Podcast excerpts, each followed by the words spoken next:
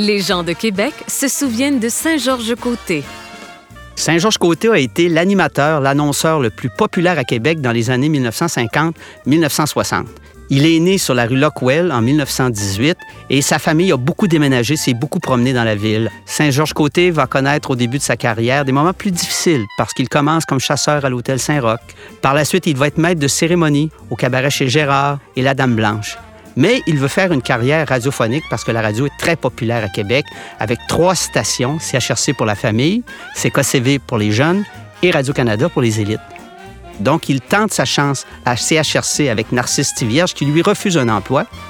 En 1940, il se présente à un concours à la station CKCV, la station radiophonique. On demande un annonceur, concours qu'il va gagner.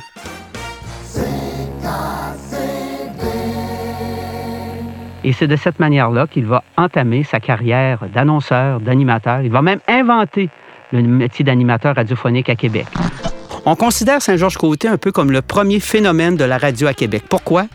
Parce qu'il a inventé le métier d'animateur du matin, Morning Man, avec des entrevues, avec de la publicité. Il a également initié des radiotons. Le premier radioton à Québec s'est tenu en septembre 1955 et il a ramassé 110 000 Et surtout, Saint-Georges-Côté faisait toujours le lien entre la promotion publicitaire et l'animation radiophonique. Il a fait de la publicité pour JB La Liberté, pour les viandes Bilopage, pour Montcalm Automobile et Seven Up. Et il a joué un rôle très, très important dans les premières années du Carnaval de Québec, dans les années 50, en lançant un certain nombre d'initiatives, comme par exemple une course de tacos dans la côte Saint-Sacrement qui était extrêmement populaire. Et surtout, Saint-Georges-Côté est très, très près des gens. Le soir de Noël, par exemple, il a une émission radiophonique où il accompagne les gens esselés de la ville de Québec. Donc, il participe à tous les événements, il est très, très présent et évidemment, il ne passe pas inaperçu parce que c'est quelqu'un de très flamboyant, avec sa très, très belle voiture, sa belle maison à Sillery. Donc, il devient un peu le modèle pour les gens de la ville de Québec. Il lui arrive un petit incident en 1957 lorsqu'il est suspendu un mois par son patron pour avoir osé faire des farces sur les parties intimes de Sa Majesté la Reine Élisabeth II.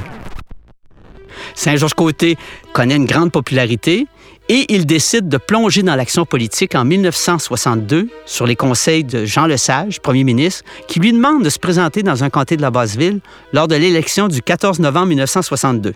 Saint-Georges-Côté n'a jamais fait de politique. Il va affronter des problèmes, du vandalisme. La campagne va être très, très difficile. Son fils va être enlevé pendant quelques jours. Donc, ça joue très, très dur à cette élection. Et il va subir la défaite par 700 voix le soir du 14 novembre 1962. Et de subir une défaite électorale pour lui, ça a été quelque chose qui a été très difficile à affronter. Il va sombrer dans l'alcool par la suite, il va divorcer et il va perdre son emploi à CKCV. N'empêche, Saint-Georges-Côté a été l'animateur radiophonique le plus connu, le plus populaire dans les années 50, dans les années 60 à Québec, et c'est pas pour rien qu'il porte le titre de prince des annonceurs. L'épigraphe en mémoire de Saint-Georges-Côté est située au 436 rue d'Olbeau dans l'arrondissement de la cité Limoilou.